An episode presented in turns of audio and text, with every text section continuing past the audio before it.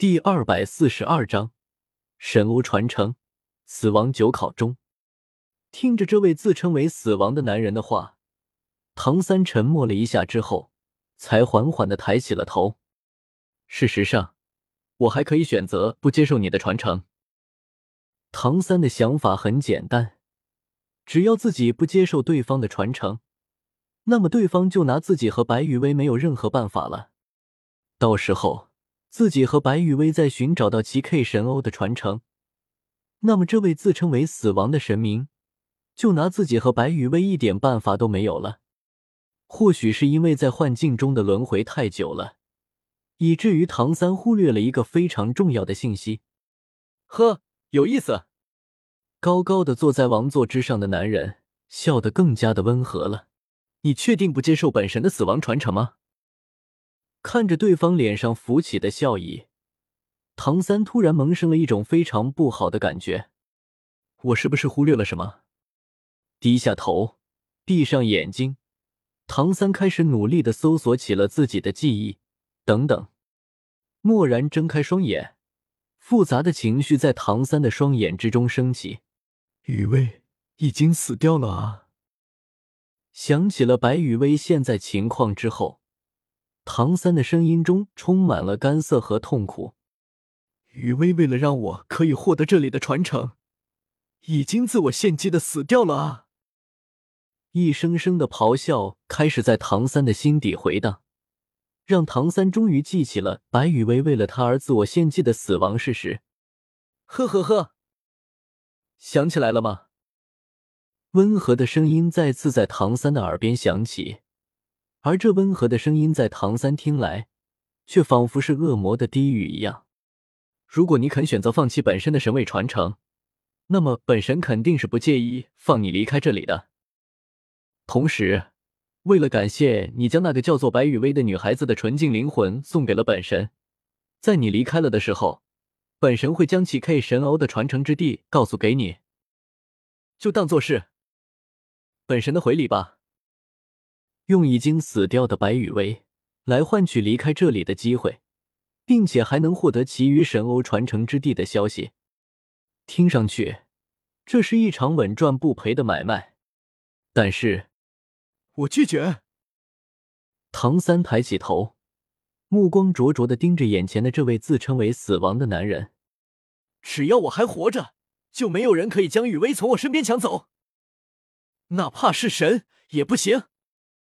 而且，说到这里，唐三沉默了一下。沉默过后，唐三的语气变得更加的坚定了起来。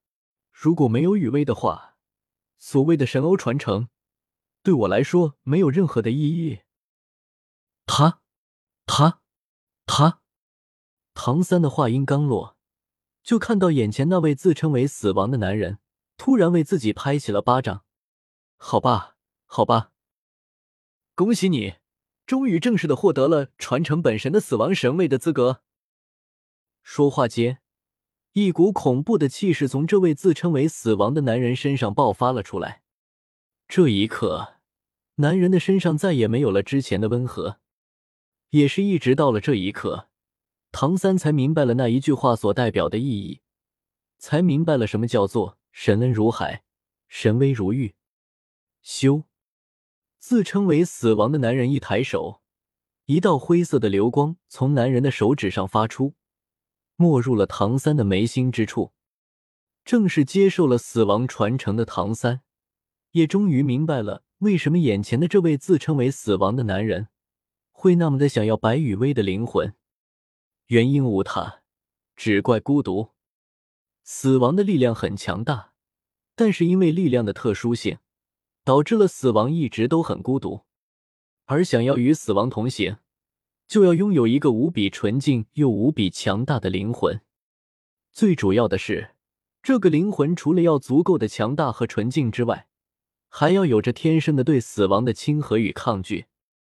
亲和与抗拒这种矛盾的表现，需要同时出现在这个灵魂的上面。只有这样，这个灵魂以及这个灵魂的主人。才有与死亡同行的资格。强大、纯净、亲和、抗拒，四个必备因素，缺一不可。强大就不必多说了，不是足够强大的灵魂，根本就无法承载来自死亡的力量。纯净，在死亡力量的侵蚀之下，如果灵魂不够纯净的话，很容易的就会坠入无底的深渊。亲和，与死亡的亲和度越高，才能承载更多的死亡之力，才能更好的与死亡同行。抗拒，有了抗拒，才不会沉迷于死亡的强大力量之中，才不会迷失在孤寂的死亡之力里面，与死亡同行，而不是将自身融入死亡。所以，这位自称为死亡的男人。才会想要和唐三做一笔交易，一笔关于白羽薇归属问题的交易。明白了这些之后，又有新的不解涌上了唐三的心头。张了张嘴，唐三的话没有说出来，就被那位自称为死亡的男人给打断了。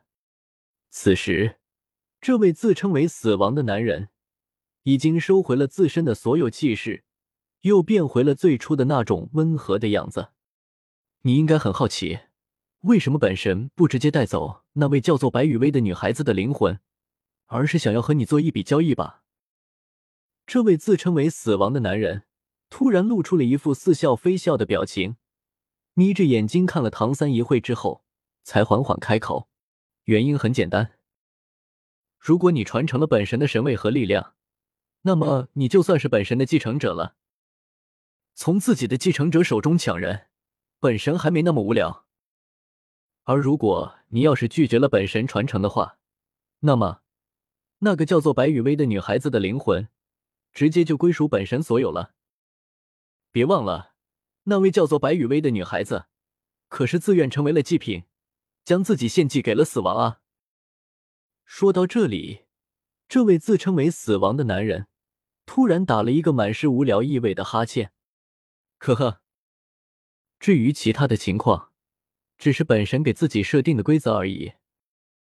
不然的话，一个人也太过无聊了。听了眼前这位自称为死亡的男人的话，唐三的眼角忍不住的抽搐了一下。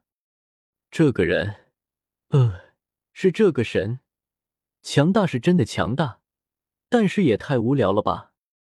自己给自己设定规则，还全心全意的去遵守。